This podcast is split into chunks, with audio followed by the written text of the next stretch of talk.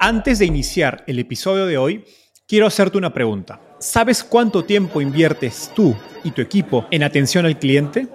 En el mundo de las startups, donde cada segundo cuenta y cada cliente es importante, Zendesk se convierte en tu aliado perfecto. Es como tener un equipo de superhéroes de atención al cliente a tu disposición. Zendesk es una plataforma omnicanal que integrará todos tus canales de comunicación como WhatsApp, email y redes sociales en un solo lugar. Gestiona tickets, ofrece una gran experiencia, aumenta tus ventas, pero sobre todo Construye relaciones cercanas con tus clientes gracias a Zendesk. Como beneficio exclusivo por ser parte de la comunidad startupeable, podrás probar el CRM de Zendesk completamente gratis por 6 meses. Y si decides continuar, tendrás 15% de descuento en tu primer año de contrato. Lo mejor de todo es que Zendesk escala de acuerdo a tus necesidades. Desde la oficina prestada donde empezaste hasta la compañía global que quieres construir. Compañías globales como Slack, Shopify y Airbnb confían en Zendesk para su atención al cliente. Ahorra tiempo, dinero y mantén felices a tus clientes.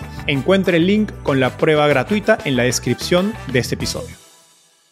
Crear, alimentar y acelerar un ecosistema de emprendimiento no es tarea fácil, y menos cuando se intenta promover desde las políticas de gobierno. Por eso, Startup Chile es un caso de éxito del que podemos sacar varias lecciones. Para eso, hoy tenemos a Paula Ney, cofundadora y socia de Platanus Ventures, una de las mejores aceleradoras de startups en Latinoamérica. Antes de eso, Paula fue directora de aceleración en Startup Chile.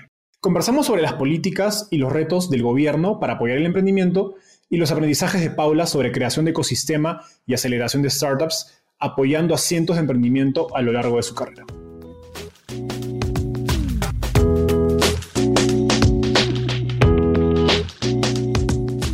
Hola, mi nombre es Enzo Cavalier y soy un convencido de que el emprendimiento en tecnología es una oportunidad histórica para resolver los problemas más urgentes de Latinoamérica. En este podcast conversamos con emprendedores e inversionistas de las startups más impactantes de nuestra región para descubrir cómo se idearon, escalaron y levantaron venture capital para solucionar problemas tan grandes como la educación, las finanzas y la salud. Recuerda visitar www www.startapeable.com, donde encontrarás todo un ecosistema de recursos para tu camino startup. Hola Paula, ¿qué tal? ¿Cómo estás? Bienvenida al podcast Startapeable. Hola Enzo, gracias por recibirme. Estoy muy bien y muy entusiasmada por la conversación de hoy. Súper, encantado de tenerte. Empecemos por la pregunta que siempre le hago a mis invitados. Eh, ¿Cómo llegaste al fascinante mundo de las startups? Casi por eh, serendipia. Em, yo soy psicóloga de formación eh, y en mi paso por la universidad no tuve mucho contacto con el mundo del emprendimiento. En verdad, te diría que ningún contacto con el mundo del emprendimiento. Em, por ahí, por el 2014, no era tan común que en las universidades se impartieran cursos de, de startups, de tecnología. Ahora es mucho más fácil acceder, pero cuando yo estudiaba no. Em, pero durante mi paso por la universidad, como que me di cuenta que probablemente no me iba a dedicar a la psicología, eh, pero sí había algo que me había motivado a estudiar eso, que era estar en contacto con otras personas y ayudarlas. Em, entonces apenas me titulé, eh, así literal, me titulé un jueves y el lunes siguiente me puse con un emprendimiento que se llama El Vaso Medio Lleno, que cofundé con mi hermano, Em, que era una plataforma de contenido positivo que quería ser el BuzzFeed de Latinoamérica, eh, pero con esta línea editorial positiva bien, bien marcada. Eh, si te soy sincera, creo que en ese tiempo yo no sabía lo que era una startup, eh, no sabía lo que era Y Combinator, no sabía mucho como del mundo técnico, desde el lenguaje y, y, los conocimientos no, no, tan formales relacionados al emprendimiento. Pero empezamos con esta plataforma, yo me dedicaba a hacer el contenido eh, Gonzalo, mi hermano, se dedicaba más como a la estrategia y eh, como a los otros aspectos del emprendimiento. Y nos, nos fue bien, en, ese sentido crecimos mucho, teníamos millones de vistas de contenido al mes, entramos a Startup Chile em, con ese emprendimiento y ahí fue como, entré a este mundo fascinante, como dijiste tú, eh, y me, me, fascinó, o sea, lo encontré apasionante desde el minuto uno, me generaba mucha curiosidad, Startup Chile tiene una comunidad muy, muy grande de fundadores, entonces descubrí también a otras personas que estaban liderando sus empresas, empatizaba con muchas cosas que hacían, eh, aprendí mucho de ellos. Eh, nos, fue, nos empezó a ir bien con el vaso medio lleno, lo suficientemente bien para que fuéramos atractivos para ser entrevistados por Y Combinator en Mountain View. y ahí siento que fue como un punto de inflexión, porque llegamos eh, nos preparamos mucho, eh, nos fue bien en la entrevista, pero decidieron no invertir en nosotros por razones que hoy para mí son, son evidentes. En ese momento estaba tan cerca el problema que quizás fue, fue más como un golpe de realidad. pero de ahí en adelante nos dimos cuenta de que el mercado que queríamos atacar era difícil y que los de YC mismos nos dijeron, si ustedes quieren hacer lo mismo para el mundo hispano de Estados Unidos, sí o sí los apoyamos. pero nos dimos cuenta de que que, quizás ya no estábamos tan, llevamos dos años emprendiendo, eh, ya no teníamos tanta energía, eh, nos habíamos encontrado con un mundo que también era nuevo para nosotros, que es el mundo del periodismo y la publicidad, que no siempre sentí que era tan afín a, las cosas que cómo se manejaban ahí, y decidimos, decidimos en el fondo no, no seguir con el vaso medio lleno. Eh, y ahí, eh, para no alargarme, para no extenderme tanto, después de eso tenía, habíamos hecho suficiente revenue como para estar tranquila y tomarme el tiempo de decir lo que yo quisiera hacer. Y eso podía ser seguir estudiando, eh, quizás tomarme un break y viajar, ponerme con otro emprendimiento.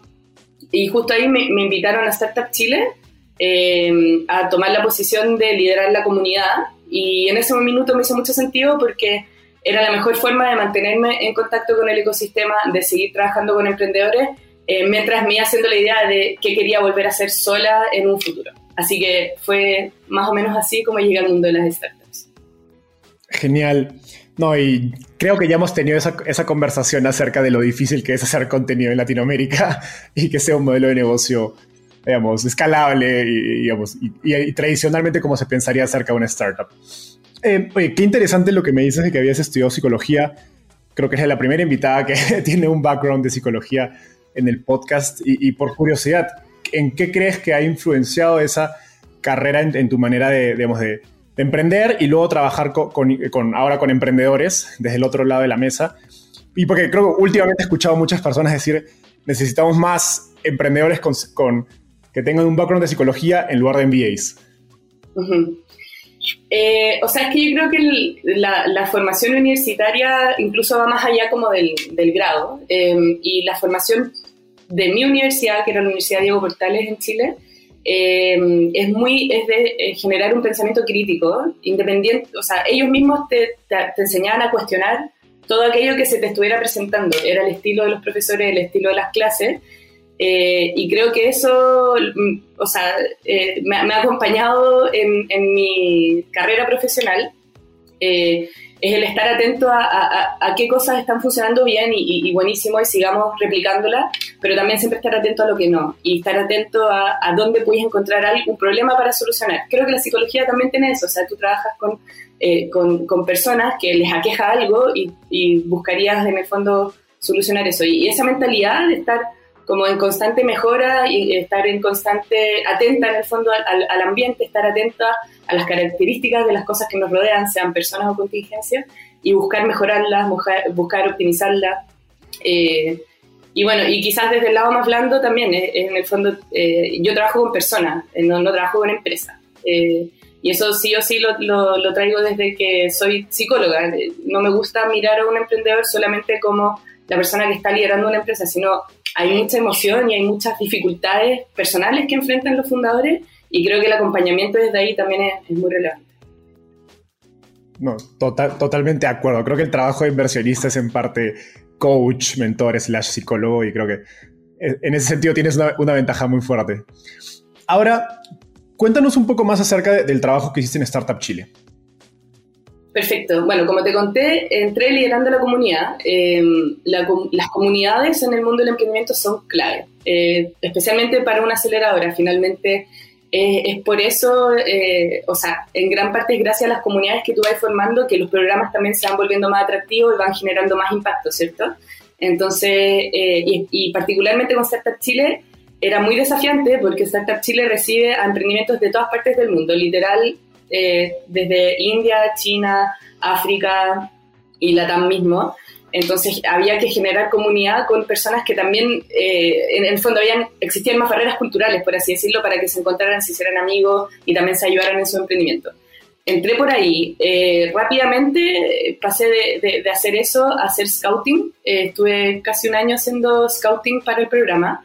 Eh, y después lideré el área internacional, eh, que apoyaba a los emprendedores a expandirse a otros mercados. Eh, y lo último que hice fue liderar el área aceleración, que lo pude liderar no, no por mucho tiempo porque salí de prenatal y después de mi prenatal ya no volví a Startup Chile, pero igual lo hice por algunos meses eh, y fue, fue, muy, eh, fue muy gratificante. Buenísimo. No, sí, creo que una de las cosas más interesantes de Startup Chile es el, el aura internacional que tiene. Nathan Lastic, uno de los, creo que los, de los famosos que pasó por el programa, estuvo en el podcast, eh, que antes de, lanzar Magma, Magma Partners fue eh, parte del programa de Startup Chile. Paula, siendo peruano y, estando fuera de Chile, yo estoy basado en México, siempre vi el apoyo del gobierno chileno al ecosistema startup y Venture Capital, te soy sincero, con un poco de envidia. Sin embargo, dentro de Chile, eh, cuando uno lee acerca de Startup Chile y el rol de Corfo, mucha gente habla a favor, mucha gente habla en contra. Dada tu experiencia y, digamos, de manera recomendación para otras personas en otros gobiernos, ¿qué políticas de gobierno de apoyo al emprendimiento crees que han funcionado bien y cuáles no tanto? Em, o sea, mira, creo que las políticas que han funcionado son finalmente las que han logrado mantenerse activas, independientes del gobierno eh, a cargo, por así decirlo. Son, son políticas públicas que han logrado institucionalizarse y convertirse en políticas de Estado. Y esto clave porque finalmente las políticas de fomento al emprendimiento generalmente em, dan resultados en el largo plazo.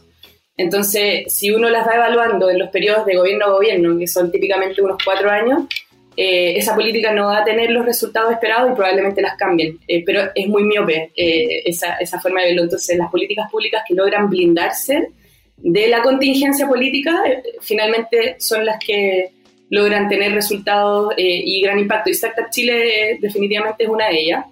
Eh, creo que, que referentes, para no hablar todo el rato de Startup Chile de Chile, referentes extranjeros también son claramente del Estado de Israel. son, han creado políticas de apoyo al emprendimiento que han generado un tremendo impacto. una de sus primeras políticas, que la crearon a principios de los 90, era buscada en el fondo fomentar la creación de emprendimientos dinámicos a través del de, fomento al apoyo de incubadoras.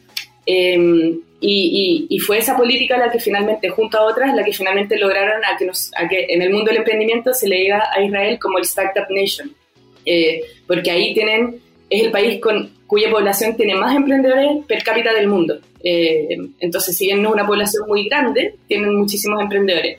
Bueno, y lo interesante de esa política es que no nació con el objetivo de, de, convertir a Israel en Startup Nation ni de que hubieran tantos emprendedores, eh, sino que fue, tuvo también que ver con una contingencia mundial. Eh, en ese tiempo la Unión Soviética estaba como permitiendo que la gente se fuera y particularmente las personas eh, que, quisieran emigrar al Estado de Israel, Israel los, que tuvieran ciertas características entonces, e, ese es como un ejemplo que se me viene a la mente rápidamente. Y después, como dije, Startup Chile, Startup Chile nació en el 2010, ya más de 11 años eh, eh, en, en, operando y ha pasado por, en Chile casi siempre son como eh, gobiernos de izquierda, gobiernos de derecha y como que nos vamos de uno a otro así. Y independiente del gobierno y del color político que ha estado al mando, hasta ahora por lo menos ha estado, ha logrado sobrevivir, por así decirlo.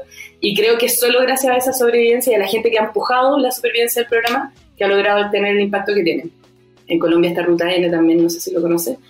Em, eso, y bueno, y políticas que no hayan funcionado, yo creo que hay que tener cuidado con ser muy crítico con eso, porque como te decía, el, el, efecto, el impacto que generan las políticas públicas son definitivamente de largo plazo, o sea, por lo menos esperemos que pasen 15 años, eh, y hay muy poquitas que han logrado llegar a ese punto, a, a tener 15 años de supervivencia. Em, entonces, hoy quizás estamos recién empezando a ver los efectos que han tenido estas políticas públicas que fueron creadas hace ya más de una década em, y, y, ahora como que uno, uno, uno, une los puntos para atrás y es fácil decir, claro, era evidente lo que había que hacer, pero hay contingencias que, que hacen que las políticas mueran antes y creo que un ejemplo de eso es el INADEM en México, que logró estar como seis años operando eh, y, pienso que finalmente sucumbió, por así decirlo, al, a la política y a la contingencia del país y no, no logró sobrevivir. No, totalmente de acuerdo en que creo que es gracioso, las políticas tienen ese, ese, esa similitud en comportamiento con las startups. Las que fallan, no, las que les da éxito se tardan en ver, ¿no? Son algunos 5, 10 o 15 años, no se va a ver tan rápido y hay que tener paciencia para, antes de ser crítico acerca de si un modelo u otro realmente funciona o no. Em, y siguiendo en esta línea, creo que es lo, último que mencionaste sirve como puente perfecto, eh, en las interacciones que he tenido con agencias de gobierno de, apoyo al emprendimiento en, Latinoamérica, he sentido una fuerte desconexión, eh, creo con los verdaderos problemas que enfrentan sus, emprendedores y el ecosistema startup de su propio país. Sin embargo, y desde afuera del gobierno, sin conocer las dificultades del aparato estatal, pues es bien fácil ser crítico y ponerse prescriptivo. ¿Qué, retos en tu experiencia enfrentan las personas que, diseñan y ejecutan estas políticas eh, de emprendimiento dentro del gobierno y qué recomendaciones les darías en base a tu experiencia? Bueno, entonces, como decía anteriormente, uno es que sí o sí sean políticas de Estado y no políticas de gobierno, eh, y que los cambios que vayan sucediendo gobierno tras gobierno, que igual van a pasar, ojalá sean los menores, que los policymakers eh, se mantengan, son las personas que están detrás de, las políticas públicas, eh, que no le cambien los nombres a los instrumentos, son cosas que suenan básicas, pero son muy importantes eh, porque generalmente confunde mucho al mercado que todo el rato hay instrumentos diferentes, que se mantengan los objetivos em, y finalmente que, que, se, se, mida y que esas mediciones que uno vaya haciendo genere el blindaje necesario al, a la contingencia política, por así decirlo. Entonces ya, uno, un consejo es eso, busquen ser políticas de Estado y no políticas de gobierno. Eh, dos, que los equipos sean multidisciplinarios eh, y que incluyan emprendedores. Eh, el, incluir emprendedores son algo sumamente lógico, pero es tristemente muy poco común. y por qué es importante que hayan emprendedores es porque finalmente tú estás diseñando políticas que son para ellos y estas personas entienden, han sufrido probablemente los dolores eh, serían el target del instrumento que tú estás armando. Eh, entonces van a tener los insights del problema que solo la experiencia te puede dar. Em, y, además tienen cierto perfil. Si, si, no, si no eres capaz de atraer emprendedores para que entren al equipo de diseño, por último puedes elegir a personas que tengan perfil emprendedor eh, y que en el fondo tengan la versatilidad, el dinamismo y la agilidad que requiere este tipo de instrumento. Em, eso, y que sean multidisciplinarios al final el, el, problema y el diseño del instrumento va a ser mucho mejor abarcado si es que hay diferentes miradas. Em, y bueno, y por último, hay que apuntar a crear políticas que sean livianas y que sean de rápida implementación. Eh, la idea es hacer instrumentos que sean lo menos burocráticos burocráticos posible y hay que condecirse eh, con, el, con la realidad del emprendedor. O sea, los tiempos de emprendedores son muy, muy rápidos. Tres meses son una eternidad y pasan muchísimas cosas en ese tiempo y tú no puedes tener un instrumento que no, no se condiga con esos ritmos. Buenísimo. No, sí, creo, que algo común es que las políticas por tratar de ser perfectas terminan siendo muy rígidas y, pues al momento de la ejecución juegan en contra tanto del, del policy maker como del, del, beneficiario de la política.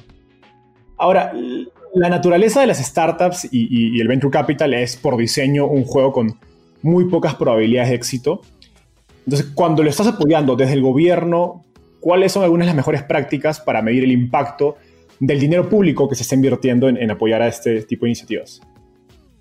Eh, esto es un temazo, es un eterno reto eh, la medición y finalmente creo que lo que hay que medir es depende de la política pública que quieras implementar. Eh, a lo que hoy es que no hay, no, no hay un, eh, si, si, estás haciendo X, mide X. Creo que tiene que estar ajustado a, a, la política pública que se esté creando, pero sí se puede pensar en fase. Eh, probablemente si estás armando una política, o sea, cuando las políticas están en sus fases más iniciales y estás buscando fomentar el ecosistema, es muy probable que tú lo que estés buscando es generar volumen, e instalación de infraestructura.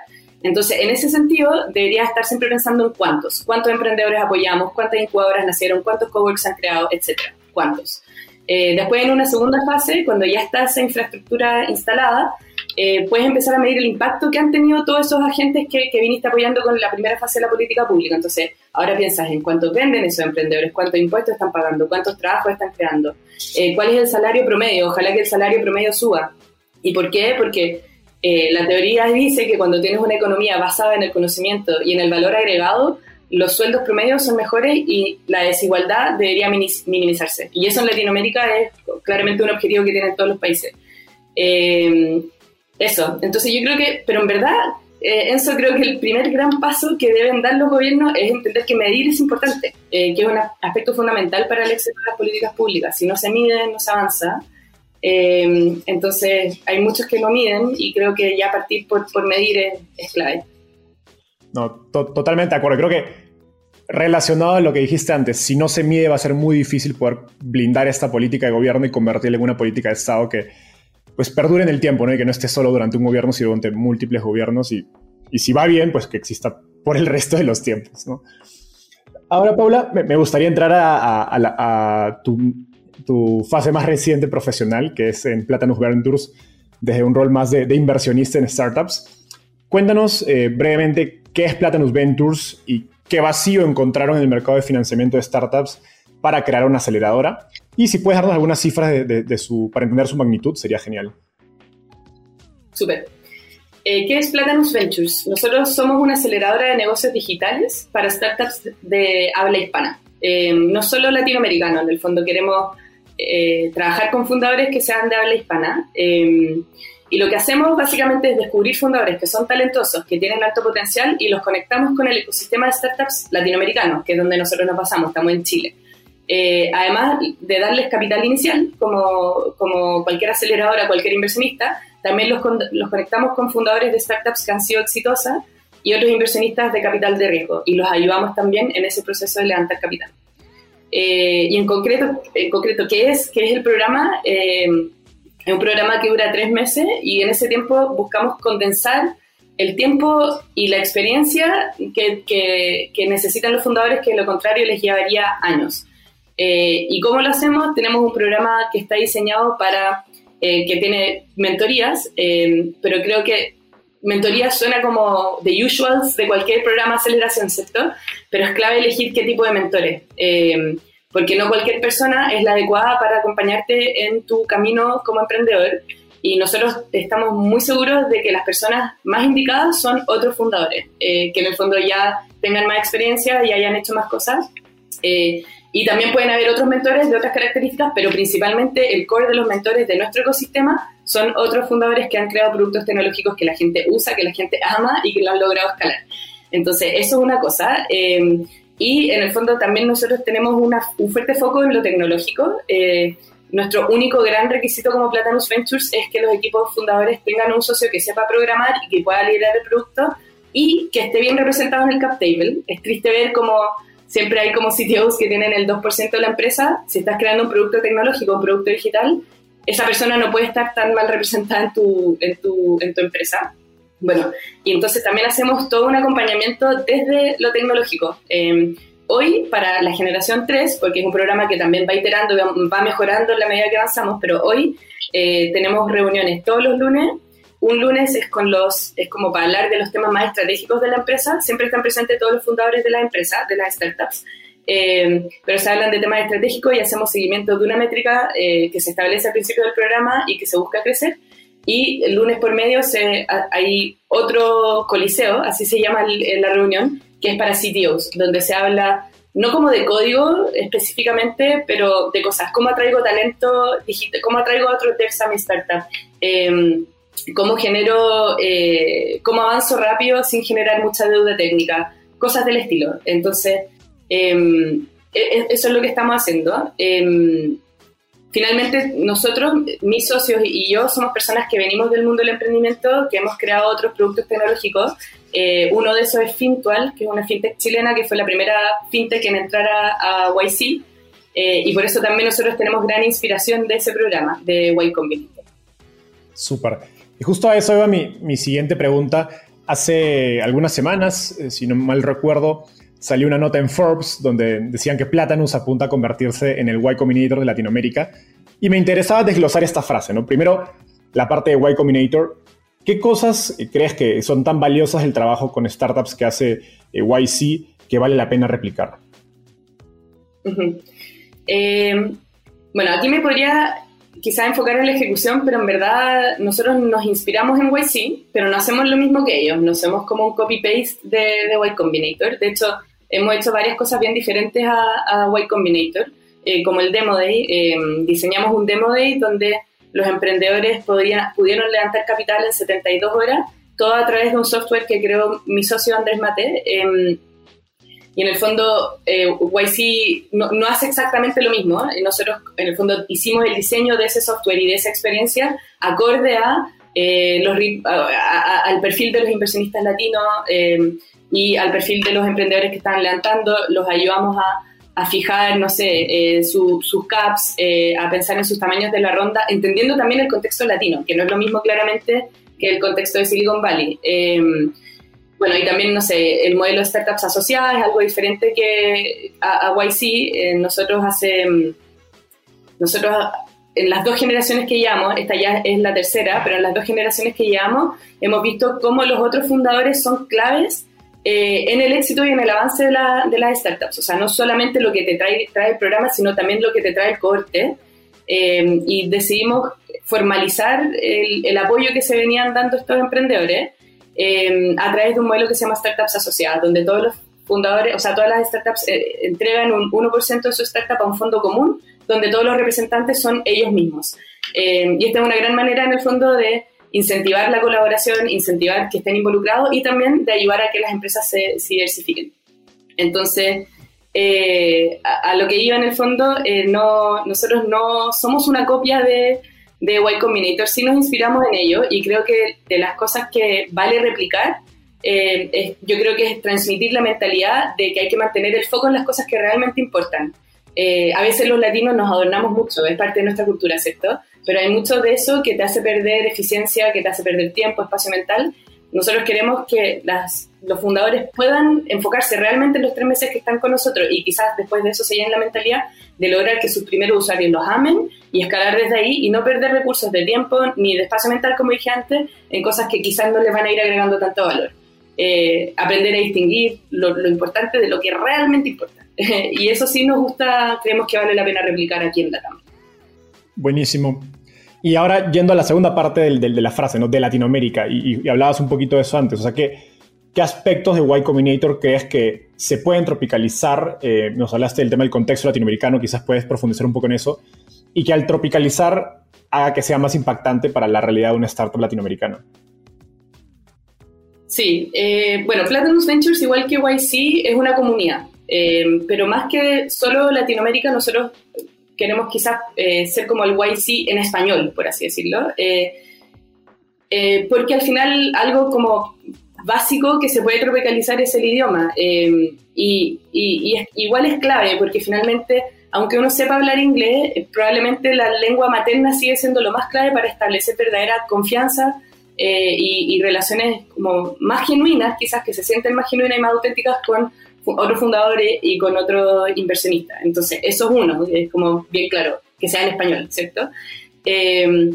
Eh, y bueno, y por otro lado, el mercado latino igual tiene sus particularidades eh, en las que nos especializamos, en las que son, pueden, ser, pueden llegar a ser cosas muy sutiles, que es muy difícil de observar si es que no eres nativo, en el fondo, y eh, hay muchos consejos que funcionan para el mercado americano o que funcionan para el mercado europeo, pero que en verdad no aplican a la TAM.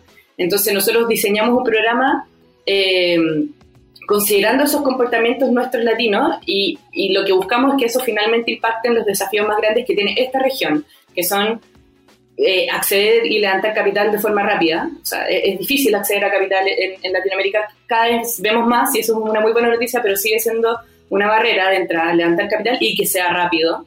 Eh, dos, eh, ¿cómo, ¿cómo atraes el mejor talento? Nosotros tenemos un programa que está súper diseñado para que las startups nuestras logren atraer al mejor talento para su startup. Probablemente eso sea la gran diferencia entre una startup ganadora y una que, que no sale ganadora, es que sus equipos sean los mejores eh, y hay que, hay que enfocarse en eso. Eh, y lo último es, en el fondo, escalar este producto y penetrar los otros mercados, los otros mercados de los países latinoamericanos de forma rápida y, y y eficiente.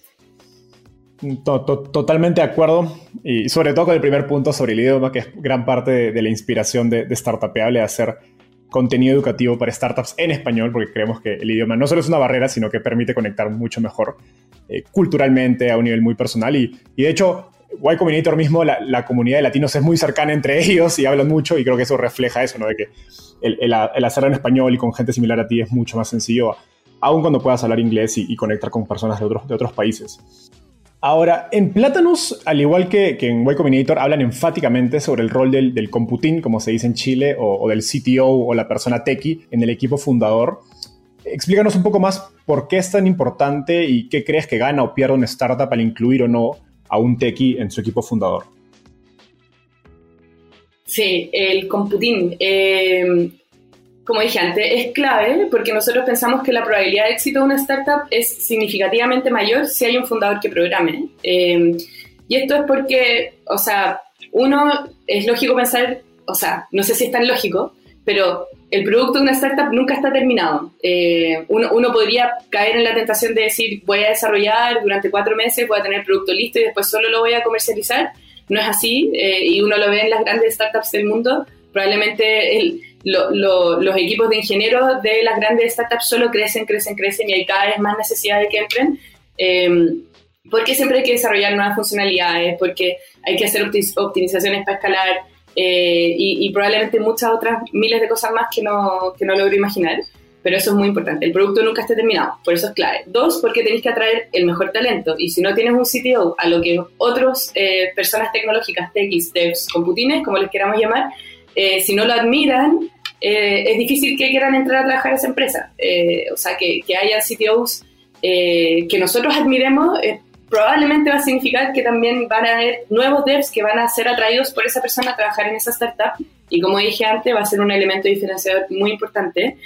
y bueno, y, si, y en el fondo, cuando una persona es, porque tú podrías estar pensando ahora, bueno, ¿por qué no tengo un CTO nomás? Eh, versus un socio fundador. Eh, y eso tiene que ver con que eh, al final los fundadores están constantemente pensando en los productos, constantemente pensando en el negocio. Eh, no es una persona a la que tú le haces un pedido y listo, eh, sino que no puede estar obsesionado probablemente con, con, lo que está haciendo. Entonces, si tienes un CTO socio, va a ser que todo avance mucho más rápido, van a haber muchas más ideas, van a ver, va a ser todo mucho más eficiente. Entonces, en el fondo va a ser una persona que no está solo tomando pedidos, sino que le da suficiente eh, pensamiento y, profundidad a ese pensamiento eh, para que el producto quede impecable, en el fondo increíble. Ok, qué interesante el último punto que nos dices y sí, sin duda el hecho de que sea socio hace que el CTO esté involucrado en el problema ¿no? y, casi que lo viva en su día a día, eh, a diferencia de, un CTO que no, que no es un socio de verdad. Paula, en, los últimos batches de, de Platanus eh, han salido startups muy interesantes eh, como FinTalk y Toku, que en definitiva auguran un futuro bastante prometedor para Platanus. En el mediano plazo, ¿cómo se ven? ¿Cómo, cómo se ve Platanus Ventures en términos de posicionamiento, tipo de inversión, sectores, etcétera? Eh, perfecto.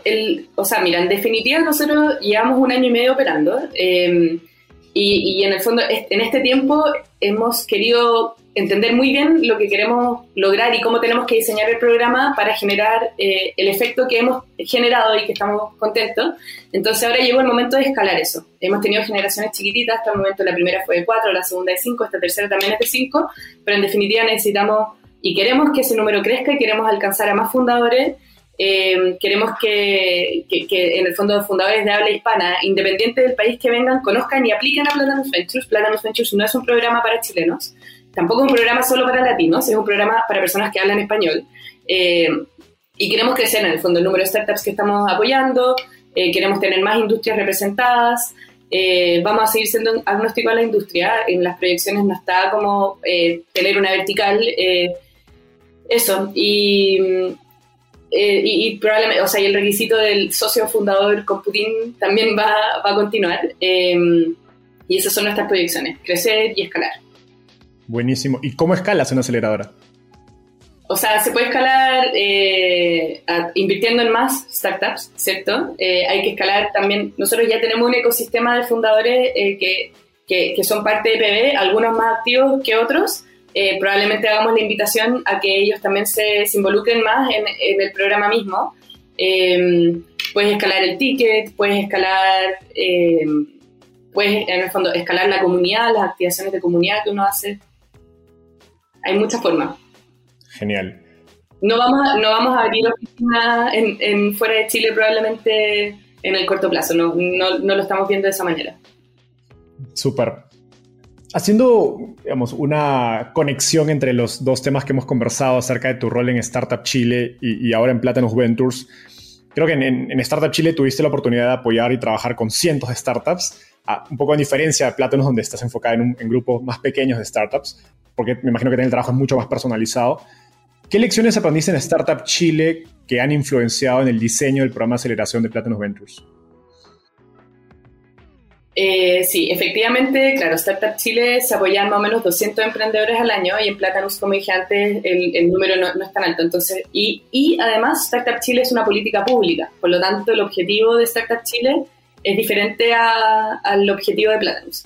Pero bueno, entonces, eh, pero igual, obviamente, hay muchas cosas que hay como mucho mundo en común. Eh, Quizás en términos de selección, eh, Startup Chile no tiene el requisito de que exista un socio técnico en el equipo fundador y yo creo que si vamos a apoyar a startups tecnológicas, para mí era evidente que al menos una de las personas del equipo tuviera que pudiera liderar el producto tecnológico, así que ahí hay como una lección o, diferencia.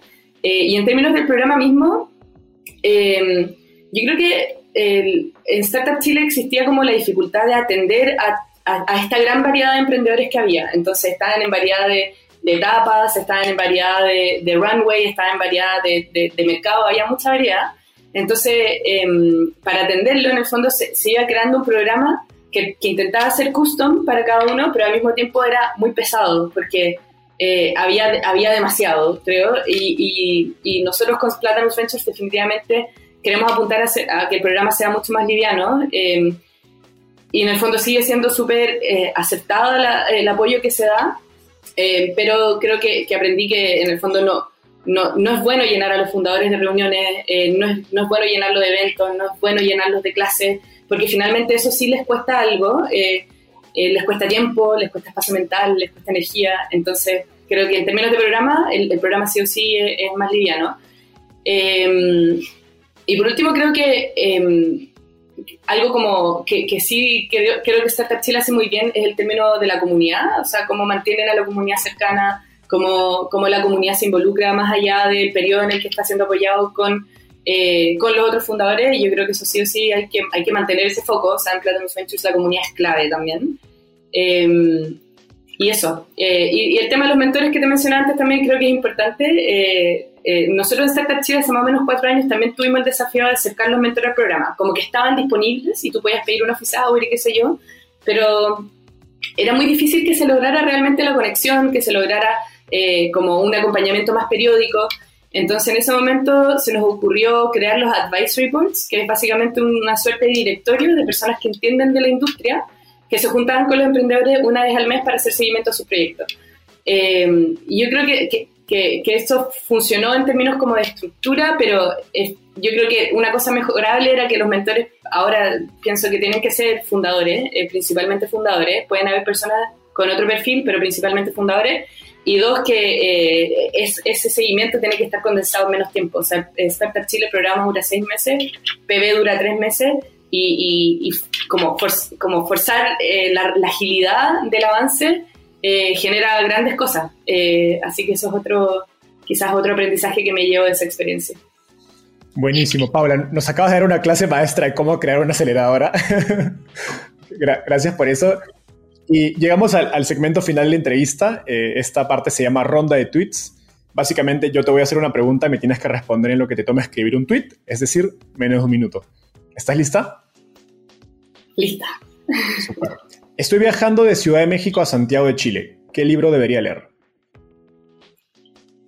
Em, bueno, uno que, me leí hace poco, que se llama La tiranía del mérito, que, tiene poco que ver con el mundo de las startups, pero mucho que ver al mismo tiempo. Eh, la tiranía del mérito es del filósofo Michael Sandel eh, y principalmente trata sobre problemas de meritocracia y cuestiona la promesa de que el talento y el esfuerzo te llevarán al éxito, que es heavy, especialmente países como Chile o Estados Unidos.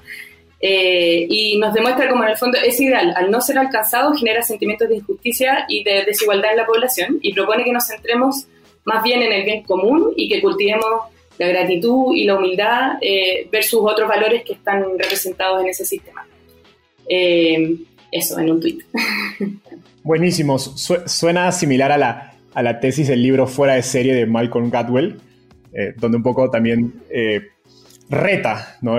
la la historia o el discurso de la meritocracia, que creo que es, aun cuando estés de un lado u otro, creo que es interesante, como decías al inicio, conectando con tu carrera de psicología, eh, ¿cómo se dice? Eh, cuestionar las cosas que estás aprendiendo, ¿no? Y en las que crees. Absolutamente.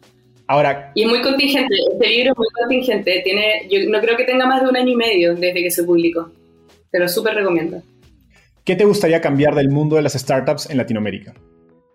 Eh, muchas cosas, pero hay mejorables, no, no cambiables. Pero una que en definitiva me gustaría cambiar es que sea un ecosistema más inclusivo y más diverso. Eh, Creo que ser emprendedor tecnológico o inversionista en startups sigue siendo una actividad súper reservada y casi exclusivamente para la elite de la región. Eh, y me gustaría que hubiera menos barreras de entrada, partiendo por el idioma, eh, que tiene que haber más diversidad de, clases, de géneros, de etnias, y que el mundo de las startups y de las tecnologías eh, finalmente está impactando en, la materia económica, entonces tiene que haber representación de todos en, en el mundo de las startups. Totalmente de acuerdo. Finalmente, ¿quién es un inversionista en Latinoamérica al que crees que debería entrevistar y por qué? Hay muchos muy interesantes y yo creo que ya has entrevistado a la mayoría, eh, así que no te, no, te quiero repetir como un nombre de algún invitado que hayas tenido y te voy a nombrar una persona que encuentro que es súper low profile, eh, pero es muy entretenido conversar con él, que es Kurt Findel, eh, es un emprendedor tecnológico y lleva muchos años haciendo inversiones ángeles, es un inversionista ángel no es un, bench, no es un VC, em, pero es, es, una persona que, que, está como metido en el, eh, como eh, desde abajo en el fondo con, con los emprendedores em, y es muy activo haciendo inversión ángel, incluso cuando hacer inversión ángeles no era popular. Así que te lo recomiendo a él. Genial, me, me, gusta mucho esa recomendación. Oye, Paula, ha sido un gustazo tenerte en el podcast. Gracias por estar acá. Eh, pueden buscar a, Paula en, LinkedIn como Paula NA. He visto que está bastante activa y cada vez más activa, que me gusta ver a inversionistas siendo mucho más públicos acerca de su trabajo y contando lo que hacen y lo que aprenden. Así que ha sido, gracias por este tiempo. Nos vemos, Paula. Bye. Gracias, Enzo. Que estés bien.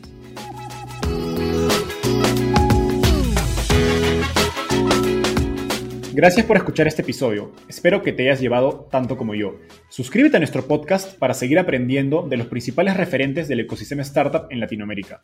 También visítanos en www.startapeable.com donde encontrarás un glosario, blog y directorio con recursos valiosos para tu startup.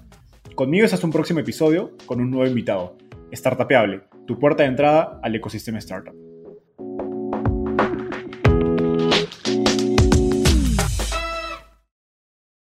Este es un podcast producido por Explora.